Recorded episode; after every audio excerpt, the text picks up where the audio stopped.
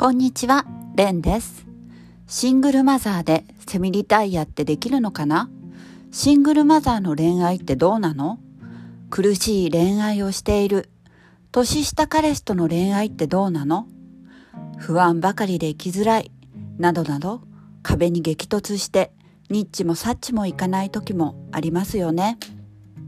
3人の子供のアラフォーシングルマザーレンがこれまでの様々な経験からシングルマザーやアラフォー女性を元気にする番組です。